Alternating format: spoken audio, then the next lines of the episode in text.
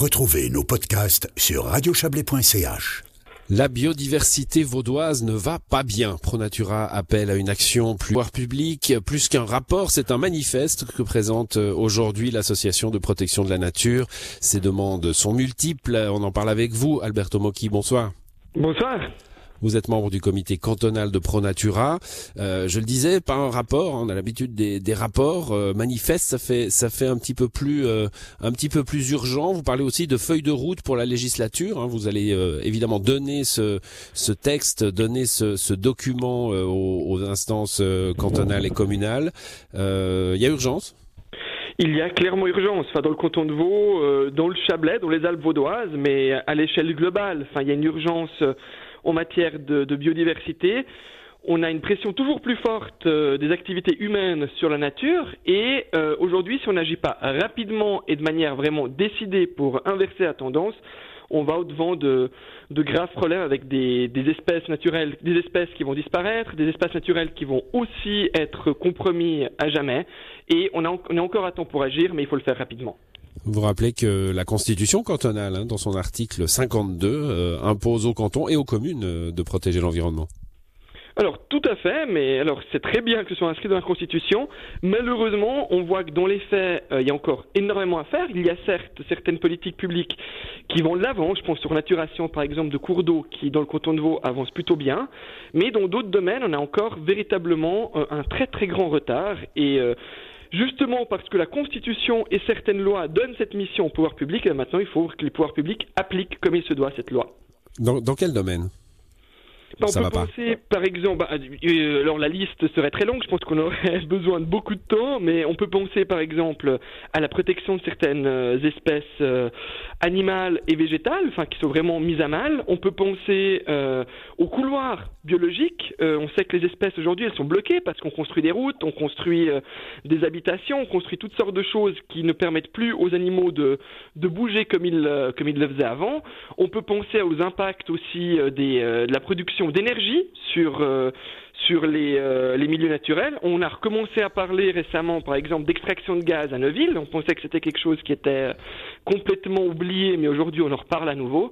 Et, et tout ça, bah, ça, ça met en danger l'environnement et ce n'est plus acceptable.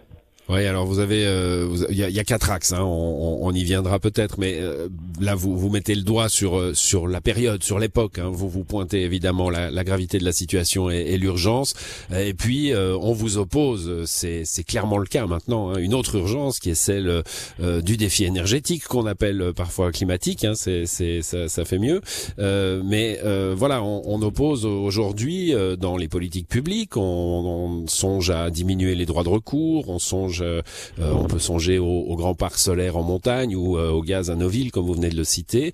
Euh, la période n'est pas n'est pas à la, fête pour la biodiversité, qui, a un ennemi de plus, qui est l'énergie maintenant. Oui, mais c'est un ennemi avec qui on pourrait facilement faire la paix si on le voulait bien. Enfin, dans le sens où je pense qu'il y a cette jolie phrase qui dit que gagner la bataille de l'énergie en perdant celle de la biodiversité, bah, c'est une victoire à la Pyrrhus. Parce que on a besoin de cette biodiversité, on a besoin d'un environnement sain. Et je vous prends l'exemple du solaire, par exemple. Il y a beaucoup d'études qui tendent à montrer que le potentiel qui est celui des toitures bien exposées en notre pays serait largement suffisant pour atteindre quasiment euh, l'autosuffisance en matière énergétique. Alors certes, c'est un petit peu utopique de penser qu'on arrivera à l'autosuffisance rien qu'avec le solaire, mais disons qu'il y a un potentiel qui est immense au niveau des toitures, et là, il y a des gens qui se disent, bah tiens, on peut se faire de l'argent facilement et rapidement en allant mettre des panneaux solaires en pleine montagne, dans des endroits protégés. Et alors ces, arguments, pardonnez-moi, je, je, vous interromps, hein, Alberto Bocchi, ces arguments, on les a, on les a entendus. L'argument le, le, euh, majeur qui touche aujourd'hui euh, dans la population, probablement dans les gens qui vous écoutent, c'est la rapidité, hein, euh, parce que couvrir tous les toits de, de, ce pays va prendre des années, des décennies. Euh, mettre des parcs qui ont la taille de quelques terrains de foot à des endroits en montagne sera, sera beaucoup plus rapide mais pas forcément parce qu'on voit que cette transition énergétique au niveau des toitures, elle se fait déjà. Et aujourd'hui, si on arrive à accélérer un tout petit peu le mouvement au niveau, euh, par exemple, des, des, permis de construire, au niveau des autorisations, au niveau aussi de certaines subventions, on peut y arriver aussi.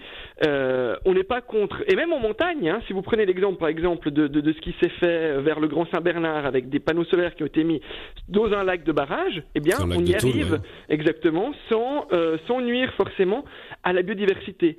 C'est cette, euh, cette précipitation qui n'a qui n'est pas vraiment lié, à mon avis, et à l'avis de, de, Pronatura et de ceux, qui, qui souhaitent un tout petit peu freiner le mouvement, euh, elle n'est pas liée à une volonté de produire rapidement de l'énergie propre, elle est liée à une volonté euh, de spéculer sur cette même énergie, et ça, il faut s'y opposer. Donc euh, la transition énergétique, elle est nécessaire, il faut la faire, mais il ne faut pas la faire au détriment de l'environnement. Bon, c'est un des axes hein, d'ailleurs hein, que vous proposez aujourd'hui, résoudre la crise de l'énergie sans péjorer la biodiversité, en gardant à l'idée euh, l'importance de la biodiversité.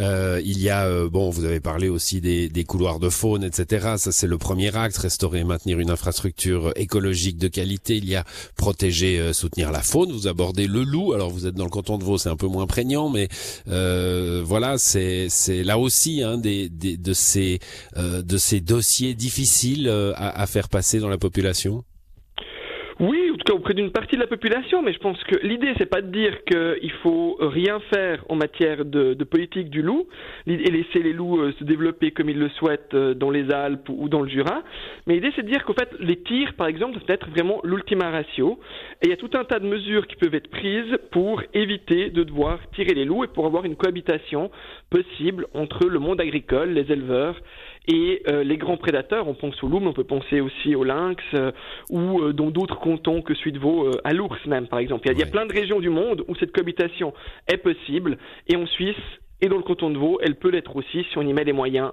financiers nécessaires. Bon, il y a un dernier point euh, que vous amenez, c'est l'éducation, hein, euh, former, partager euh, avec la population, les plus jeunes, j'imagine, en, priorité, les connaissances en, matière d'environnement.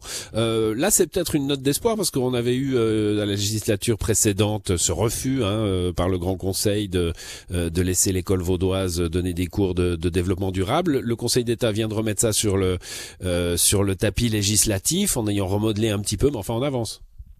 Oui, on avance, on avance dans le bon sens. Là aussi, on pourrait avancer euh, plus vite et plus fort, mais, mais on avance et on sent qu'il y a vraiment une envie d'une partie des jeunes générations de renouer un petit peu avec cette nature qui est, qui est peut-être plus lointaine euh, aujourd'hui qu'elle l'était avant, puisque justement les activités humaines ont grignoté peu à peu l'espace qui était celui de la nature et euh, qu'on en habite en ville ou même qu'on en habite dans certains villages d'agglomération, la nature, ça reste quelque chose d'assez lointain et c'est important de, de se la réapproprier d'apprendre comment elle fonctionne, d'apprendre quelles sont les espèces qui nous entourent et surtout apprendre à, comment la respecter et à vivre avec elle sans la détruire.